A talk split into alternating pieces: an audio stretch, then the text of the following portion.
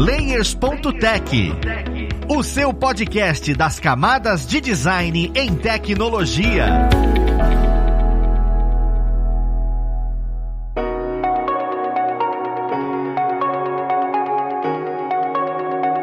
Olá, ouvintes! Eu sou o Luiz Lima, designer e professor aqui na plataforma Lura, e vamos para mais um Layers.tech, o seu podcast das camadas de design em tecnologia. No papo de hoje, nós vamos conversar sobre algo um tanto quanto inesperado. Nós vamos falar sobre quem está iniciando no ramo da ilustração. Sabe, aquele momento que você fala, olha, eu quero aprender a desenhar, mas você começa a fazer uns rabiscos e como eu se frustra e acaba parando. Então entender por que, que a gente se frustra, o que, que a gente tem que entender, qual caminho a gente tem que seguir e, é claro, como a gente gente deve seguir. Vamos pro papo conhecer quem vai conversar com a gente sobre isso. Então, nós temos hoje como convidado o Fernando Oliveira. Ele que é primariamente designer, ele é dono do coletivo Mamute, uma agência de marketing digital, e hoje está migrando para a área de ilustração. Seja bem-vindo, Fernando. Olá, pessoas! Tudo bem com vocês? Bom, como o Luiz disse, né, eu sou o Fernando. Eu tô aí na, na área de design desde 2013, se eu não me engano, 2012, 2013. Desde essa época, desde lá, eu sempre quis trabalhar com games, sempre quis ser envolvido nessa área, o mundo capitalista me obrigou a fazer dinheiro com meu conhecimento.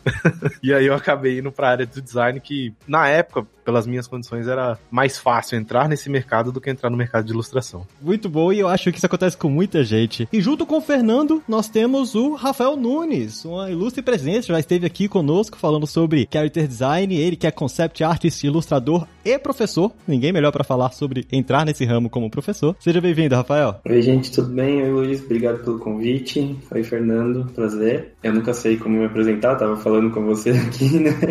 É um prazer estar aqui. Vamos ver o que, que eu posso ajudar. Hum, é ótimo, cara. Você já se apresenta mostrando suas ilustrações para o mundo. Pessoal, eu queria começar a conversa entendendo um pouquinho sobre como é flertar com a ilustração. Porque normalmente eu vejo muito que o designer flerta primeiro com a ilustração e, e, depois ele percebe que a ilustração e design são coisas diferentes e ele começa a seguir caminhos diferentes do que é ilustrar. Muita gente se perde quando começa. E eu queria entender de vocês, para quem vocês conversam, para o universo que vocês vivem. Existem muitos designers que vão para esse mercado de ilustração e existem muitos ilustradores que vão para o mercado de design ou ainda é um mundo muito separado. Você vai ter olhar, não, você que é design vai para essa área, você que é ilustrador vai só para essa área. Como é que essas duas áreas se conversam para quem tá começando e fala, caramba, o que que eu quero fazer? Eu acredito que as duas áreas elas não só conversam, mas elas correm em paralelo, né? O melhor dos designers, ele sempre vai ter ali um papel e um lápis para rabiscar as coisas que ele vai produzir efetivamente, né? Seja coisas digitais ou impressas, independente. Ele sempre vai ter um rascunho, alguma coisa. Por mais que ele mesmo não se considere uma pessoa que desenha bem, ela vai acabar desenhando ali para ter uma base, uma noção,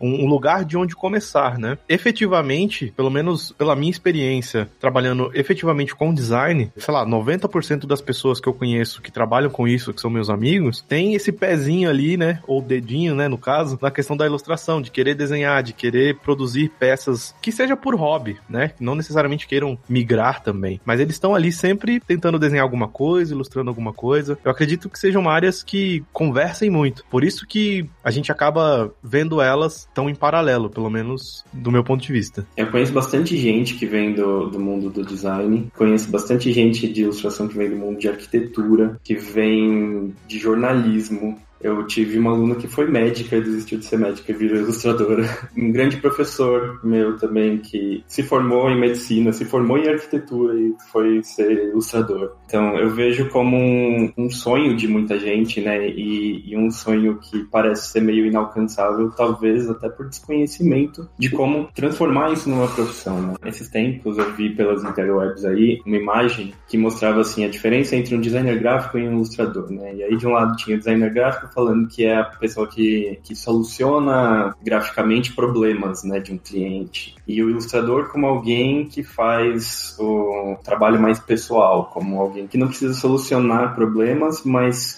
que, que se expressa a partir do desenho, né? E eu não podia discordar mais disso, assim. Eu fiquei bastante chateado no dia que eu vi isso, porque o meu trabalho como ilustrador é o tempo todo solucionar problemas de maneira visual. Sejam esses problemas meus ou de um cliente, né? Um trabalho pessoal meu ou de um cliente. Mas a gente está sempre se comunicando. A parte de. O design está sempre se comunicando e a ilustração também, né? Os dois fazem parte do, do campo de comunicação e os dois têm sempre um objetivo, né? A ilustração, ela normalmente está a trabalho de alguma coisa, né? A gente serve para ilustrar um, um texto, a gente serve para trazer uma informação visual nesse texto de alguém ou para a gente representar visualmente a ideia de alguém né, sobre um personagem ou sobre um cenário de um game ou sobre um, né, a ideia que alguém teve, um roteiro para uma animação. Então a gente está sempre interpretando visualmente o trabalho de outros. Sempre tem alguém, um intermediário nesse meio do processo aí, que impede a gente de fazer as coisas do jeito que a gente bem entender, né? Cara, escutar isso é tão bom, porque abre as portas para uma interpretação muito mais ampla do que é ilustrar. Porque tem realmente, eu acredito que pessoas ainda pensam que ilustração faz parte apenas, parte das artes plásticas, é só se expressar e tudo. E você exemplificou de maneira perfeita que não, você tá de fato solucionando de forma visual alguma coisa. E aí você já entrou em um quesito que eu acho muito importante, que eu queria perguntar, que é esse caminho para iniciar. Muitas vezes a gente escuta, né? Eu escuto direto a frase de ah não, desenhar é dom. Se você não nasceu sabendo fazer isso, nem adianta. Vai fazer outra coisa. E cara, eu não gosto de acreditar nisso de forma alguma, né? Então eu queria entender como é que eu consigo provar o contrário para essas pessoas. Tipo, cara, qual, qual caminho então eu devo seguir para começar a ilustração? Por que, que as pessoas acham que ilustrar é dom? Tipo, qual é o tabu que existe para falar, ah, não, se eu não sei desenhar, eu nunca vou aprender? Você mesmo falou, o pessoal que veio da medicina. Em medicina você não trabalha com ilustração. É, é o campo mais distante possível. Ele, ele, é bem direto em outras coisas, mas mesmo assim tornou-se ilustradores e ilustradoras. E eu queria entender por que, que esse tabu existe e qual caminho a gente pode seguir para passar por cima desse tabu. Eu tenho muito problema com essa fala do dom. Para mim, é, é, ainda mais como professor, é, me parte o coração ouvir isso a gente entra na escola, né? Até a gente entrar na, na, escola e ser alfabetizado, a gente desenha, todo mundo desenha. Todo mundo pega uma folha de papel e rabisca, né? É uma coisa até compulsiva, assim, né? De criança. Pelo menos eu era. Quando a gente entra na escola e a gente é alfabetizado, a gente passa por aquele momento onde tem alguém falando pra gente: não, o sol é amarelo, o céu é branco e a nuvem é azul. A casinha tem que desenhar desse jeitinho aqui. Isso não condiz com a realidade. Desenhar é um exercício de observação. É a gente olhar para o mundo ao nosso redor e interpretar como as coisas funcionam. Se a gente olha para o céu, dependendo do horário do dia, ele vai estar de uma cor ou de outra. Dependendo da poluição do ar, ele vai ter uma cor ou outra, sabe? Tem diversos fatores que influenciam nas cores, tem diversos fatores que influenciam na maneira de você representar um objeto no papel, né? E não tem um certo ou errado de desmerecer o desenho como uma disciplina, né? Existem muitas coisas a serem estudadas, existem muitos fundamentos de desenho, existe um, um desenho que é fundamentalmente que cumpre um objetivo, né? Que é funcional. E dentro da ilustração, esse é um desenho que se comunica bem e que expressa o que a gente precisa expressar. Como você vai fazer isso? Com um estilo mais simples, com um estilo mais complexo, com uma perspectiva super complicada ou com um desenho de palito? Tanto faz, contanto que essa comunicação aconteça da maneira que ela precisa acontecer, né? Com o público certo, de uma maneira que esse público consiga entender o que está acontecendo, o que ele precisa entender. E aí eu acho que muito dessa, dessa coisa do dom, né? A gente não, não enfrenta isso só no desenho, enfrenta na música, enfrenta em, em, diversas áreas criativas e vem dessa, dessa interpretação de que tudo é válido, talvez, né? Sendo que não é tão,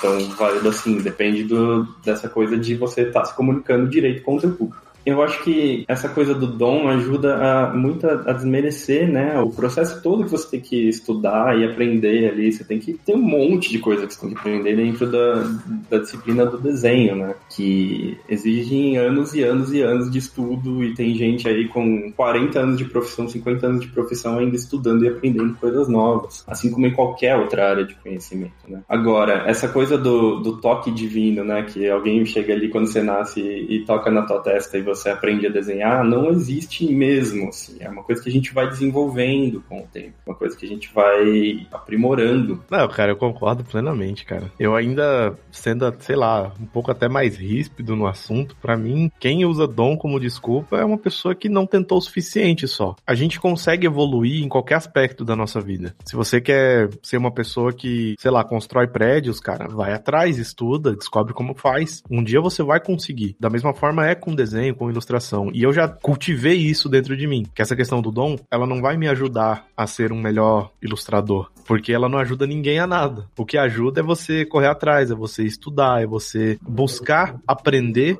o ofício, é você buscar saber sobre aquilo que você quer fazer futuramente. Como, por exemplo, eu quero trabalhar character design um dia, ou como game designer. Eu já estudei quais são as etapas, os processos que eu preciso estudar para chegar até lá. Então, se o cara chega para mim e fala assim: "Ah, não, mas isso aí é só para quem tem dom", para mim é só uma pessoa que tá usando aquilo como desculpa porque ela ainda não tentou o suficiente, ela, querendo ou não, essa questão de ser ilustrador, principalmente para quem tá começando, é uma área muito frustrante, é uma área que você olha e fala: "Nossa, mas eu não tô conseguindo, eu não tô evoluindo". Às vezes você tá num platô ali da sua técnica, aí você fala: "Nossa, é melhor deixar pra lá, né? Porque não vou evoluir mais do que isso". Já passei muito por isso, inclusive, mas a partir do momento que eu identifiquei o porquê que aquilo estava acontecendo e que a minha verdadeira paixão é desenhar, é ilustrar, eu pude ver que não importa se eu me frustro com alguma coisa ou se alguém chegar para mim e fala que é dom, porque aquilo não vai me atingir, porque o dom ele pode até existir na cabeça dessas pessoas. A gente pode sim nascer com facilidades de assimilar algumas coisas, mas nada vai ser válido se você não praticar, se você não estudar e se não correr atrás, né? Então eu acredito que seja isso. A partir do momento que você tem paixão por aquilo, você não liga para essa questão de dom, simplesmente vai atrás. Eu ia te perguntar se você passou por esse momento de frustração, de,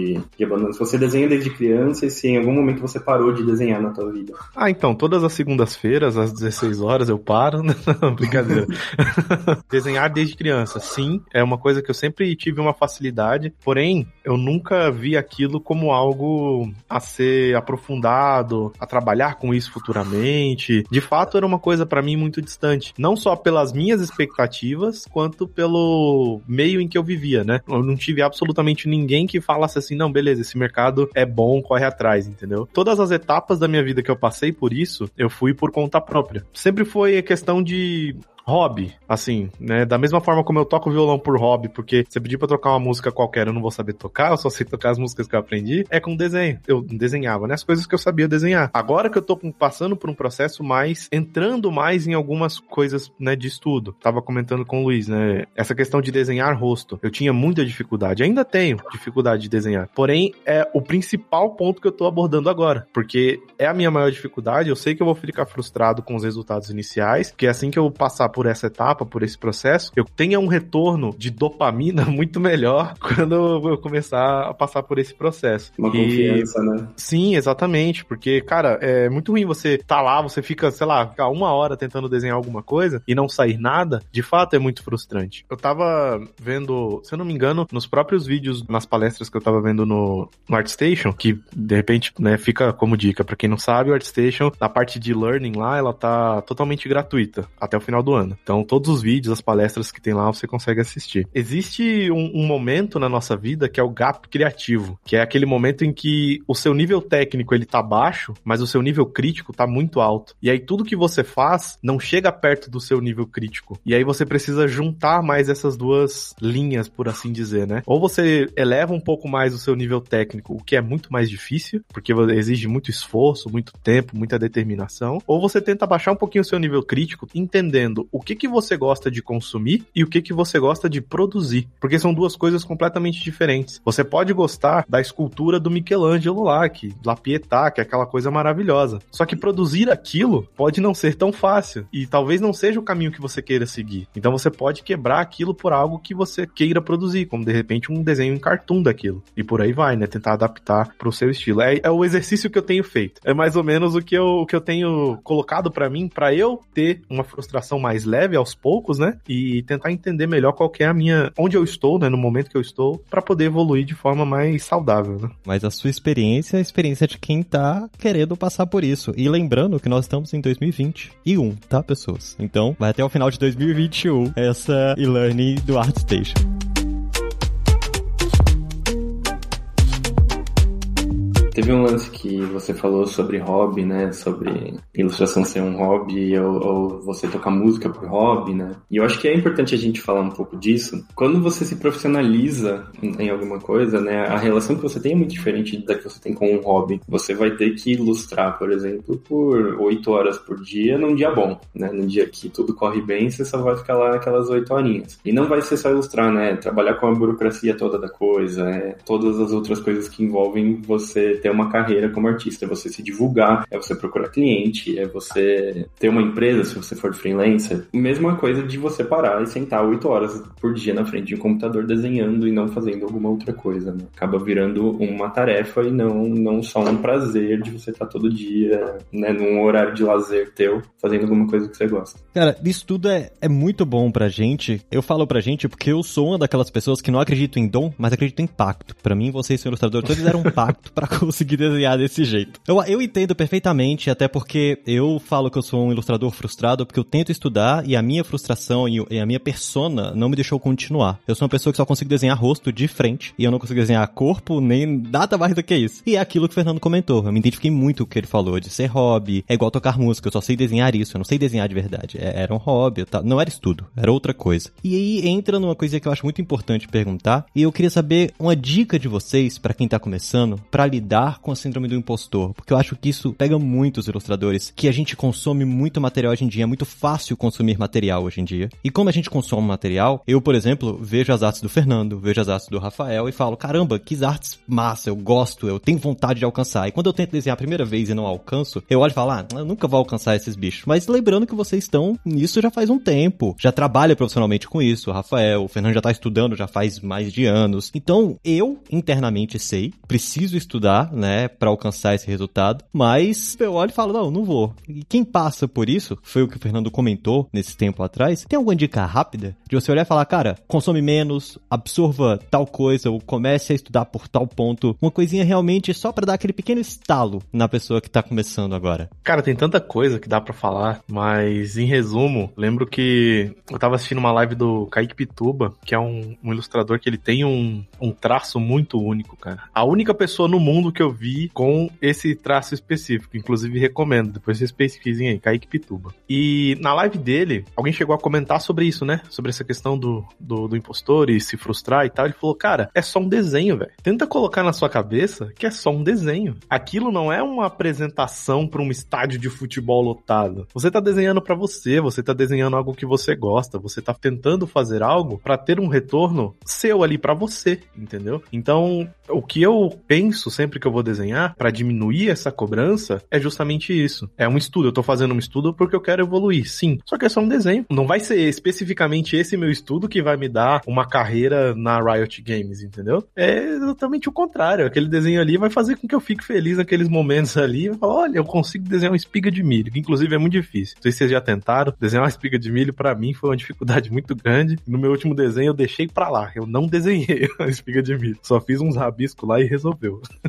Desenhar tem um pouco de enrolar, né? A gente tá sempre enganando o nosso público. A gente tá falando que um monte de risco num papel é uma espiga de milho, né? E não é. No fim das contas, não é. E eu acho que isso tira um pouco do peso, essa ansiedade, né? E isso que o Fernando tava falando, eu tive um chefe, ele era um cara muito difícil. Eu não tenho mais contato com ele, assim, por conta dele ser uma pessoa muito difícil, mas ele me falou uma coisa que me marcou bastante, assim. Eu tinha muita ansiedade de desenhar, sou muito ansioso, e eu desenhava pesado na folha, até chegava a machucar a folha, assim, de tão pesado que eu desenhava. E um dia ele parou do meu lado falando, Rafa, você tá desenhando com uma lapiseira ou com um bisturi? E aquilo me deu um estalo, sabe, assim, de, tá, realmente, eu não tô operando ninguém, a vida de ninguém depende do que eu tô fazendo. Se eu errar, eu pego outra folha e começo de novo. Eu acho que tem muito a ver com isso da ansiedade. Para mim, funciona muito começar a desenhar fazendo exercício de respiração antes. Parece meio bobo, mas, mas é verdade, assim. É tipo parar e respirar fundo antes de começar a desenhar, sabe? o ritmo cardíaco cai um pouco, você trabalha com menos ansiedade. E é uma coisa boba, mas que te ajuda, sabe? Antes de fazer o desenho que você vai fazer mesmo, dá uma aquecida. Faz um, uma sessão de desenho de modelo vivo, de objeto. Tipo, pega um monte de foto de objeto, coloca lá no seu Photoshop e fala, ah, eu tenho 30 segundos para fazer cada um desses aqui. Começa a rabiscar lá rapidão e o que sair, saiu, depois você joga fora aquele arquivo sabe? É desenhar sem pretensão. E outra coisa que o Fernando falou que eu achei muito legal é que desenhar é um acúmulo, né? Não é um, aquele desenho que você vai, vai fazer ali que vai determinar nada. É o acúmulo de todo o teu trabalho que vai determinar se você desenha legal ou não, se você consegue fazer aquela função ou não. Por isso que é, legal que um portfólio não tenha só um trabalho legalzão, mas tenha um monte. Melhor que tenha um monte mais ou menos do que um só legalzão. Para você pensar nesse processo todo, né, como uma coisa que não é tão grandiosa, é legal ir cortando em tarefas menores. Pega uma tarefa grandona e, e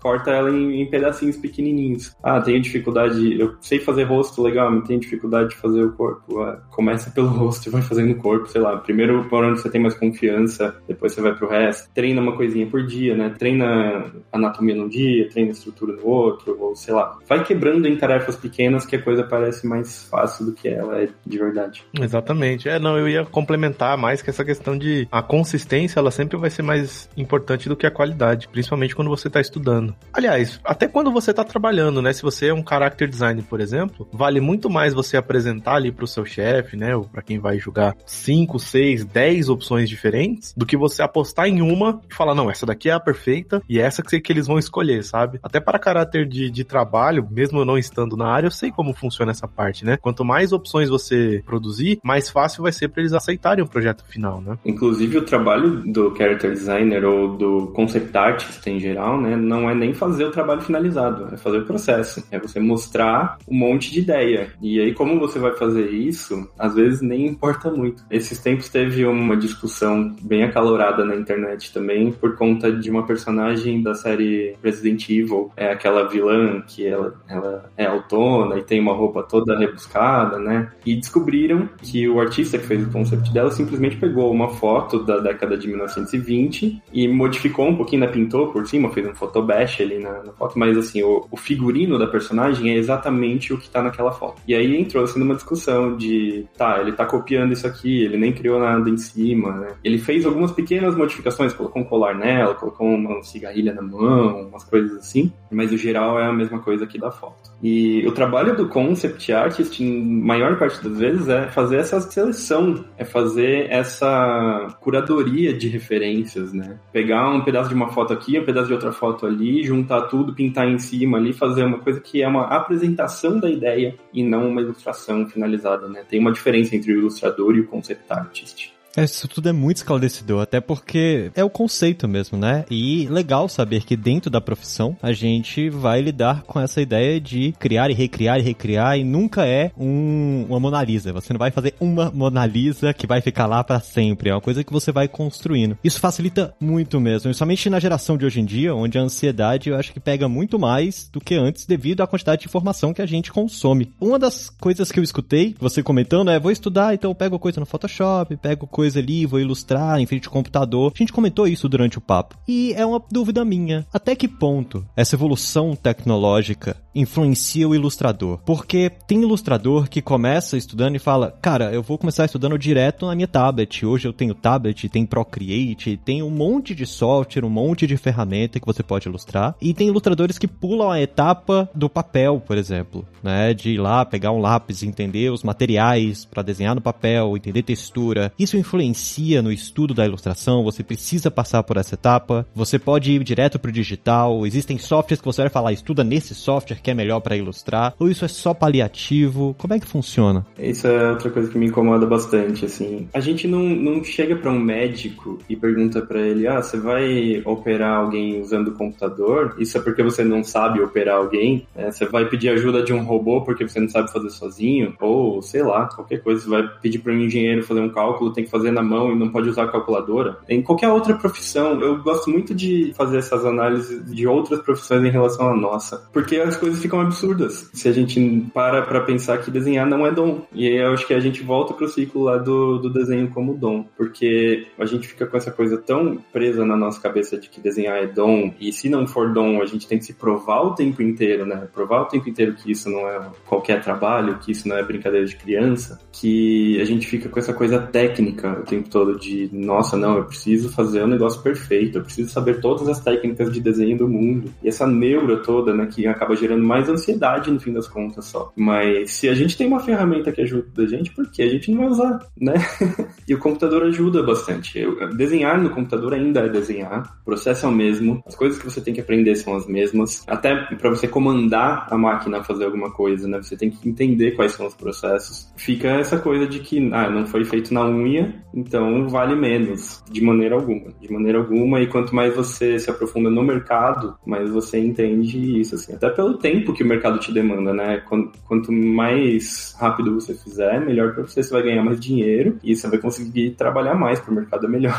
É, eu acredito que o, o próprio nome já diz, né? É uma evolução. Tecnologia é uma evolução, então é uma forma diferente, melhorada de fazer algo que a gente já fazia, que levava, demandava muito mais trabalho e muito mais tempo. Animações eram feitas no papel, né? Se você pegar as primeiras animações, elas eram todas feitas no papel, mas quanto tempo e quanto trabalho e quantas pessoas não precisava para isso, né? Hoje a gente tem estúdios de animação, tem ali duas, três, quatro pessoas e fazem animações incríveis hoje em dia, né? Essa guerra de papel versus digital, inclusive tem uma outra, até uma outra perspectiva, né? Que são das pessoas que estão começando, que falam, nossa, mas não comecei a estudar ainda porque eu não tenho ainda minha tablet, eu não comecei ainda porque eu não tenho não sei o quê. E cara, tudo bem, se você já tem uma tablet, um computador e você consegue, ok, cara. Só que se você não tem, lápis e papel, velho. Você consegue começar no lápis e no papel. A ferramenta que você vai utilizar não precisa ser um limitador, né? Eu tive a oportunidade de aprender Photoshop com o Luiz, inclusive, e assim, a questão técnica do programa me fez hoje, por exemplo, não querer migrar para Pentusei ou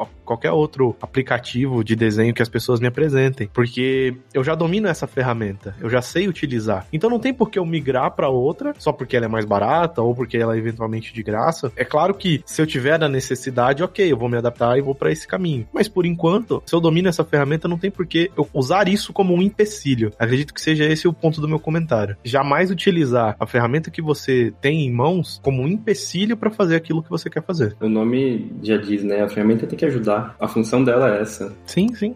Facilita demais o percurso de estudo para quem vai começar, escutar de quem conhece esse tipo de dica, porque na verdade sempre pensei, cara, ah, não, tudo, inclusive já cheguei a falar para pessoas que pediram dicas de ilustração, ó, oh, não, começa do papel, é importante e tal. E vocês estão falando tem total sentido, porque a técnica e o fundamento continua sendo a mesma, no papel ou no digital, é a técnica e o fundamento. E a tecnologia vai te auxiliar a inclusive apertar o Ctrl Z e não precisar ir lá comprar a borracha de novo e facilita muita coisa. É incrível como abre minha mente assim quando vocês comentam isso.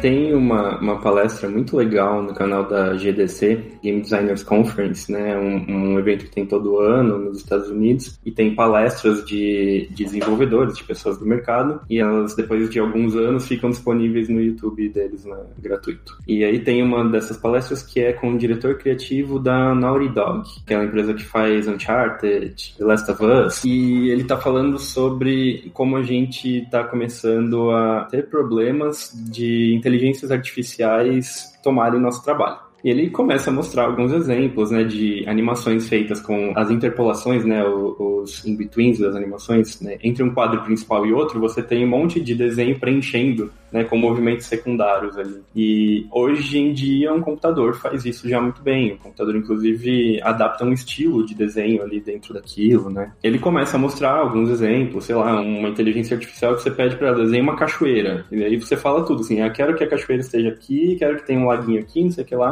e ela vai lá e te dá um desenho super realista daquilo ali. Ele fica naquela, né, de tá, e aí, o que, que a gente vai fazer? E a conclusão que ele chega, né, no fim do desenvolver dessa palestra é que, tudo bem, a parte técnica do desenho, um computador um dia vai conseguir fazer, e esse dia tá chegando. Mas a parte criativa, ela não é tão simples assim. Mesmo que uma inteligência artificial chegue no nível da nossa inteligência, né, da nossa subjetividade de pensamento, ainda vai ser um computador pensando. Se você pega um roteiro feito por computador, é um negócio meio ridículo. Não sei se vocês já viram aqueles roteiros que, sei lá, dão os filmes do Batman pra inteligência artificial ver e aí ela faz um roteiro e fica tudo zoado, né? Porque é uma máquina falando com um humano e a gente entende que aquilo não é humano. Um humano conversando com um humano vai ser sempre diferente de uma máquina conversando com um humano. E essas subjetividades de ser humano, da vivência humana, né? Nenhuma máquina vai conseguir alcançar. E isso é o que vai fazer com que a nossa profissão de artista seja uma profissão bastante procurada daqui a alguns anos. Hoje em dia já está quase né, substituindo o, o, trabalho de um médico por um de um robô completamente. Daqui a 10 anos, muito provavelmente esse trabalho vai conseguir ser substituído completamente. E, e de muitas outras áreas de conhecimento humanas. Mas a criação de histórias, a contação de histórias é uma coisa que só a gente consegue fazer mesmo. Não tem máquina que substitua. Depende da conversa, da comunicação entre nós humanos. Enfim, essa conclusão que ele chega assim de que mais importante do que você ter a, a técnica muito bem desenvolvida é você saber a narrativa. Cara, e o principal é você pensar o seguinte: você como ilustrador tem um objetivo artístico, representar algo. Se você usa a tecnologia a seu favor, você está pulando uma etapa em um tempo que você gastaria entendendo a tecnologia, tentando criar aquilo dali para focar em criatividade, focar nas suas inspirações. Você consegue focar no cerne do seu trabalho como ilustrador, no cerne do que você gosta de fazer como ilustrador. A interpolação entre movimento te auxilia, você entender é bom. É bom que você não vai precisar ficar fazendo muita coisa braçal, porque você pode pensar na criatividade, pensar no resultado. E é essa a vantagem que a tecnologia traz hoje para o nosso segmento de ilustração, que às vezes a gente batendo, dando murro em ponto de faca, achando que não auxilia, achando que é difícil, que atrapalha, e na verdade ele te dá mais espaço para pensar, mais espaço para criar. É realmente interessante. Depois eu vou dar uma olhada nessa palestra. Para complementar, né, assim, só o fato da gente conseguir, trazendo para uma coisa muito simples, né, pra gente que tá ali vivenciando o Photoshop todos os dias. Só o simples fato de você conseguir selecionar uma pequena área ali do seu concept e trocar de cor por quantas vezes você quiser, já mostra que a tecnologia te facilita a vida muito. Se você desenhasse no papel, você não conseguiria fazer isso, né? Aí já, já é uma coisa que, para você fazer uma alteração de cor no papel, você teria que ter vários desenhos iguais, colorir eles de forma diferente e depois escolher qual que ficava melhor. No digital, não. No digital, você seleciona área que você quer, no Photoshop, por exemplo, né? Seleciona área que você quer, dá um Hue Saturation lá, muda, pronto. É isso. Aí vai testando até ficar legal. Então, por mais que a tecnologia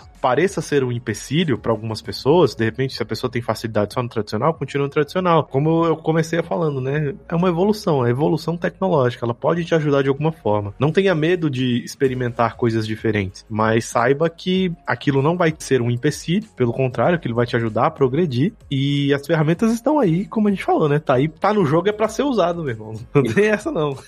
e dica rápida para quem tá começando e tá procurando trabalho e tal. E aí eu acho que o Fernando pode pode até falar, não na área de ilustração, mas na área de design, e provavelmente vai ser a mesma coisa. Eu, como alguém que contrata ilustradores, eu tô procurando muito mais a comunicação daquela pessoa do que a técnica. A técnica eu consigo ensinar. Se a pessoa não souber usar Photoshop, eu posso sentar ali e ensinar aquela coisa específica que eu preciso. Se a pessoa precisa adaptar do Photoshop para o GIMP ou sei lá para algum outro programa, também. Se falta alguma técnica, eu sento e explico. Agora, a parte de comunicação da pessoa saber o que ela está contando, a história que ela está contando com o desenho, a maneira certa de fazer essa narrativa visual é muito mais subjetivo, né? Então, é uma coisa que você demora muito mais para aprender do que a técnica, eu acho. Uma dica que eu dou para portfólio assim logo de cara, então, pro pessoal é foquem no que vocês estão contando no desenho de vocês. Qual é a história que vocês estão contando com o desenho. Se vocês forem colocar personagens, se estiverem fazendo um portfólio de design de personagem, não é só colocar aquele monte de pessoazinha retinha ali com cara de nada, né? É fazer essas pessoas atuando já, fazer essas pessoas com uma pose que mostra a personalidade delas. Vai fazer uma ilustração? O que, que você está contando com essa ilustração? Que situação está acontecendo? Qual é a ação que está acontecendo nessa história, né? Conta uma história pro teu desenho. A título de informação, né, no mercado mercado de design, infelizmente, a gente não tem muito disso, né? Pelo menos a visão que eu tenho é que as pessoas elas querem muito mais uma pessoa que domine o programa, que domine a técnica dos programas que elas precisam, do que efetivamente se aquela pessoa pessoalmente tem algum tipo de bagagem, alguma coisa que ela possa agregar naquela empresa. Eu já passei por alguns processos seletivos onde o toque pessoal daquela pessoa, né, da bagagem que ela tinha, ou até mesmo do portfólio, não era levado em consideração. E mais se ele fazia faculdade X ou Y, ou enfim. Infelizmente, para a parte de design, o mercado ele acaba selecionando, existem muitas cabeças para serem utilizadas, eles acabam indo as que no papel são mais qualificadas ou não. Eu não concordo com essa visão, né? Mas é o mercado. Eu posso até mudar isso um dia com o coletivo Mamute, mas pode demorar um pouquinho. não que a técnica não seja importante, né? Não ah, é isso que eu quero dizer. É a questão da pessoa ter algo a mais a agregar além da técnica, né? Porque a técnica pela técnica, até um robô faz como a gente conversou aqui, né? Mas esse toque especial daquela pessoa, né, de, de ser ela e tal, pode ser um diferencial que vai agregar muito, né? O currículo até pesa, assim, no, no mercado de ilustração também, mas eu conheço pessoas, depois dos 30 anos de idade, decidiram mudar de profissão, assim, fazer uma coisa que não tinha nada a ver, e foram para o mercado de ilustração, e portfólio sempre fala mais alto. O que você sabe fazer sempre vai falar mais alto, até porque a gente, até pouco tempo, não tinha faculdade de animação no Brasil, não tinha faculdade de games, né? Eu fiz faculdade de artes plásticas, eu sempre soube que eu quis ser ilustrador, mas não tinha nada específico disso, né? Ou escolhia design gráfico ou artes plásticas. E acabei indo pro outro aí. A escolha mais complicada, acho que foi pelo caminho mais complicado. Quase ninguém vai ver a tua faculdade, que faculdade você fez, né? Tem muita gente que tá no mercado que nunca fez faculdade de nada. E beleza. Só a título de informação, desculpa, Luiz, eu, eu tenho que comentar isso, cara. Eu fiz um ano de publicidade e propaganda e eu deixei de fazer o curso, né? Eu tranquei o meu curso porque no, na aula de comunicação visual, o professor teve a capacidade, a audácia de entrar e falar que psicologia das cores não era uma coisa que existia, não era válido. E que se você coloca uma luz vermelha numa geladeira, a geladeira não esquenta, como a, psicologia das cores submete. Não quis nem discutir com ele, cara. Eu só falei, tá bom, beleza. eu acho que esse aqui não é meu lugar.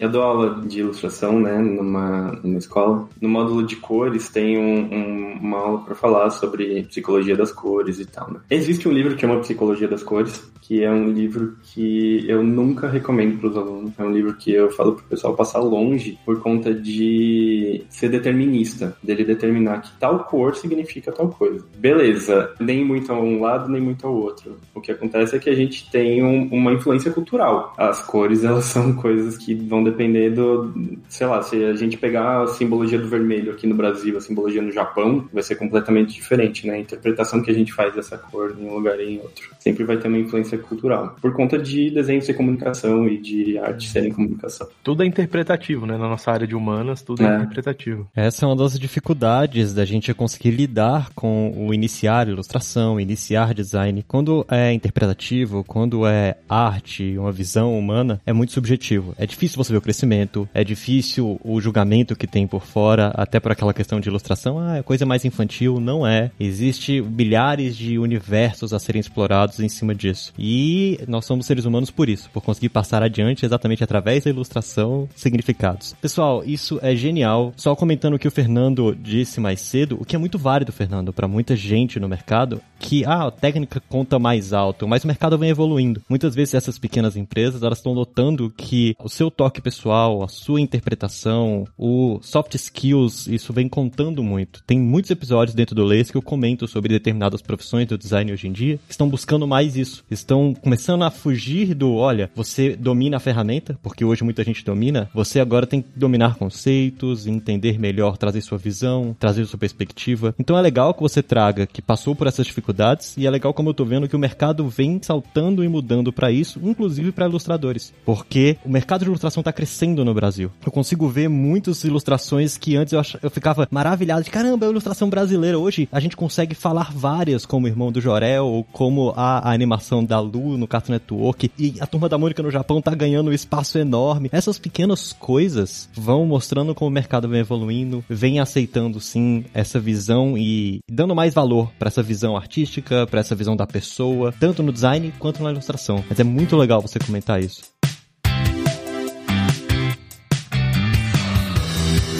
Pessoal, a gente já tá aqui há um tempo, dava pra gente continuar falando e, vendo mais, porque é muito interessante ver a opinião de quem já está na área, quem tá começando, quem vê ilustração de uma maneira muito educativa. Eu acho isso bem interessante. Espero mesmo que tenham auxiliado a Cris estão escutando a gente. Mas chegamos ao fim e eu queria abrir esse espaço para o pessoal conhecer vocês, né? Porque a gente falou e ilustração é algo que a gente tem que pegar muito de inspiração. Lembrando que não é para você se comparar e simplesmente falar que você não é bom o suficiente. Inspirar é diferente disso. Então, Rafael, Rafael, quem quiser inspirar nas suas artes, conhecer um pouco dos seus projetos e de você, onde é que o pessoal consegue te achar? Aqui pela Lura, tem alguns cursos meus aqui na plataforma e pelo Instagram, arroba Rafa, underline Nunes, underline Rafa e no Behance, quem quiser ver meu portfólio, né, behance.net barra Rafa Nunes. Perfeito. E Fernando, pessoal que quiser ver o seu caminho evolutivo, as suas ilustrações, os seus projetos, onde é que o pessoal consegue achar seu portfólio? Primeiramente, queria agradecer né, essa oportunidade de bater esse papo com vocês. Para mim é algo assim fora da curva para mim, né? Mas enfim, no Instagram que eu utilizo bem como um diário meu de evolutivo, né? Não é nada, não é um portfólio nem nada do gênero, é mais para mostrar o meu processo evolutivo. É Instagram, né? @art.fernandos. E no ArtStation, artstation.com/fernando Santos. Eu fiquei muito feliz de ter conseguido esse link. Fui o primeiro Fernando Santos a colocar Fernando Santos no ArtStation.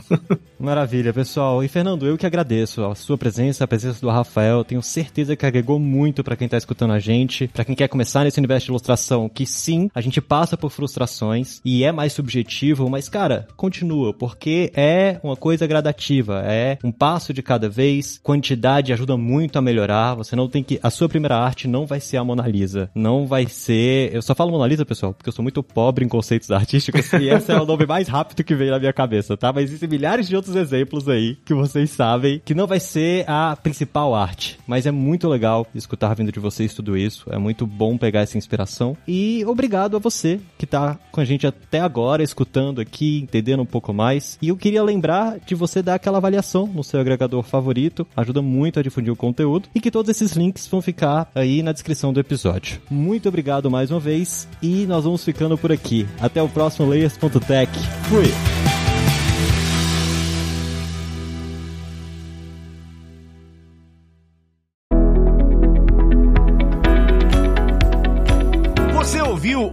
O Layers.tech, uma produção alura.com.br. Edição Radiofobia Podcast e Multimídia.